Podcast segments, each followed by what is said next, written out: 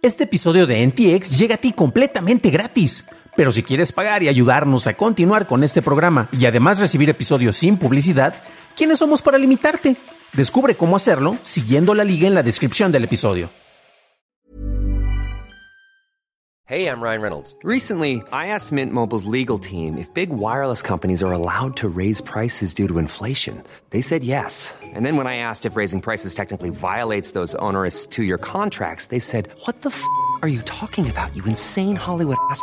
So to recap, we're cutting the price of Mint Unlimited from $30 a month to just $15 a month. Give it a try at mintmobile.com slash switch. $45 upfront for three months plus taxes and fees. Promo rate for new customers for limited time. Unlimited more than 40 gigabytes per month. Slows. Full terms at mintmobile.com.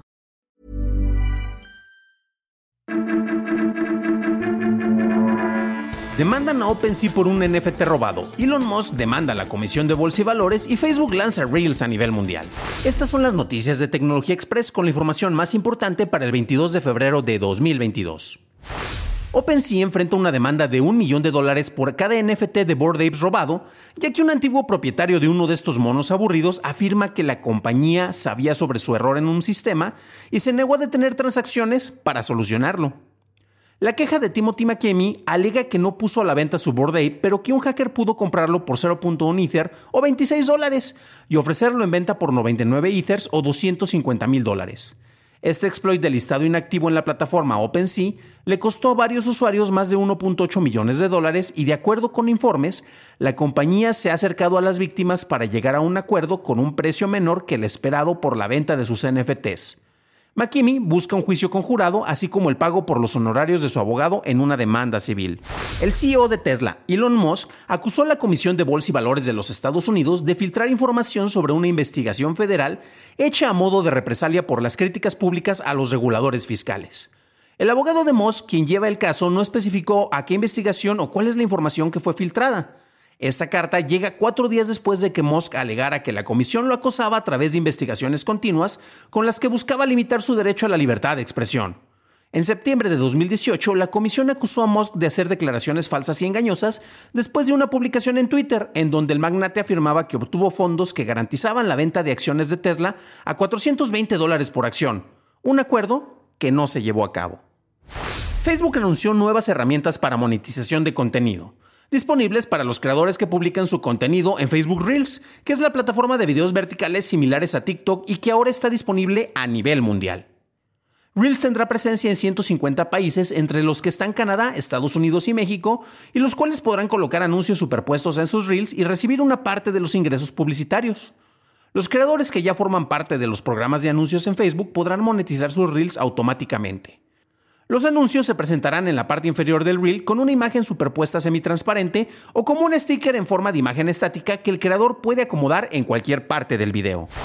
Y hablemos un poco acerca de Elon Musk y sus constantes peleas con la Comisión de Bolsa y Valores. Es interesante porque Elon Musk ha sido una persona que sin lugar a dudas se ha convertido en una figura pública en el mundo de la tecnología y ha ayudado a impulsar muchas eh, labores que honestamente vale la pena reconocerle, como el impulso a los vehículos eléctricos. Después ha tenido otros proyectos en su, board, en su Boring Company, perdón, en la cual eh, de repente lanza hasta cosas como lanzallamas, ¿no? Porque es una compañía aburrida. Pero Elon Musk también tiene una cuestión que es una figura de influencia muy reconocida y también cualquier comentario que él pueda hacer público de repente como que no reacciona sobre el peso que puede tener sus acciones o tal vez lo sabe perfectamente y le encanta jugar con eso. Razón por la cual cuestiones como la Comisión de Bolsa y Valores le pone algunos límites a él porque precisamente sus declaraciones pueden afectar el costo de la acción de Tesla. Ya lo ha hecho precisamente antes de que se presentaran el cierre de, año fiscal del último trimestre precisamente él estuvo hablando eh, y debido a sus, comentarios que daba, a los tweets que soltaba, al mejor estilo de Donald Trump, hacía que las acciones pudieran subir o bajar. Y de repente, ah, tenemos el cierre de trimestres, vamos a reportar ganancias e ingresos, hacía unos comentarios y hacía que bajaran precisamente las acciones y por consecuencia las ganancias de Tesla para que en su declaración de impuestos estas pudieran ser, pues él tuviera que pagar menos dinero en pocas palabras. Hay quienes dicen que no lo hace con esas intenciones, ya lo ha hecho en, varias ocasiones de manera repetida, por lo cual se ve más un patrón algo como que inocente. También es curioso porque de repente él ha aparecido en programas como el del mismísimo de Seth Rogen, eh, de, The Joe Rogan, perdón, de Joe Rogan Experience, en el cual suelta algunos comentarios y de repente ahí tuvo una llamada de atención muy fuerte en la cual decían, pues sabes qué, que él ya no haga comentarios, casi casi que alguien le maneje la cuenta de Twitter y que no aparezca, eh, en ese caso, pues fumándose un chorrito de marihuana porque eso le da una imagen a la compañía que tal vez no sea la que quieran los inversionistas o las demás personas que están con, ejecutivos dentro de la misma empresa, ¿no? Entonces, ha habido distintas limitantes, pero también Elon Musk tiene una personalidad muy fuerte y para bien o para mal es una persona muy influyente, pero nuevamente de repente no le cae el 20 por el cual sus palabras, sus tweets, sus comentarios pueden afectar no solo a su empresa, sino a empresas que están alrededor. Entonces, es interesante porque él tiene esta pelea en la cual alega la libertad de expresión, algo que sabemos que en Estados Unidos les encanta y les fascina es que estás limitando mi libertad de expresión.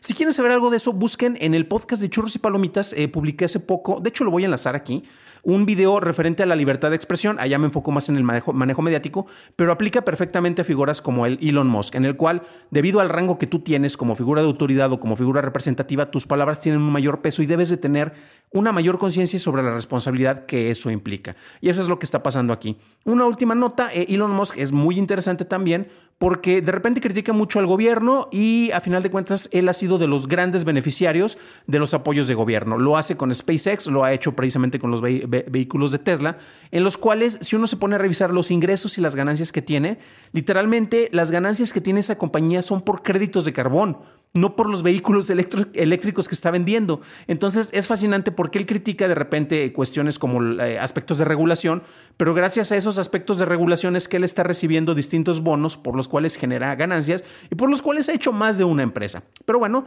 eh, ¿ustedes cómo ven? ¿Consideran que Elon Musk debe de aprovechar esa libertad de expresión que tiene o sí debería tener un poco tal vez de mesura?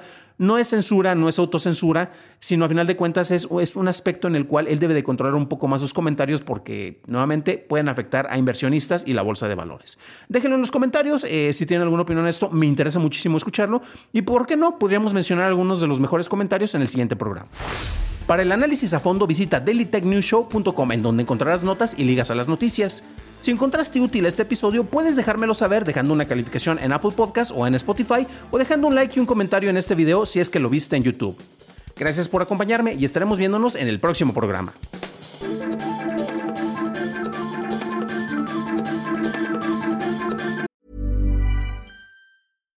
If you're looking for plump lips that last, you need to know about Juvederm lip fillers. With Juvederm Volbella XC and Juvederm Ultra XC, your lip look, whether it's subtle or bold, can last up to one full year with optimal treatment and no additional maintenance. Find a licensed specialist and see if it's right for you at Juvederm.com today. That's J U V E D E R M.com. Add fullness to lips in adults over 21 with Juvederm Volbella XC or Juvederm Ultra XC. Do not use if you have severe allergies or a history of severe allergic reactions, or if you're allergic to lidocaine or the proteins used in Juvederm. Tell your doctor if you have a history of scarring or taking medicines that decrease the body's immune response or that can prolong bleeding. Common side effects include injection site redness, swelling, pain, tenderness, firmness, lumps, bumps, bruising, discoloration, or itching. As with all fillers, there's a rare risk of unintentional injection into a blood vessel, which can cause vision abnormalities, blindness, stroke, temporary scabs, or scarring. For full important safety information, visit juvederm.com.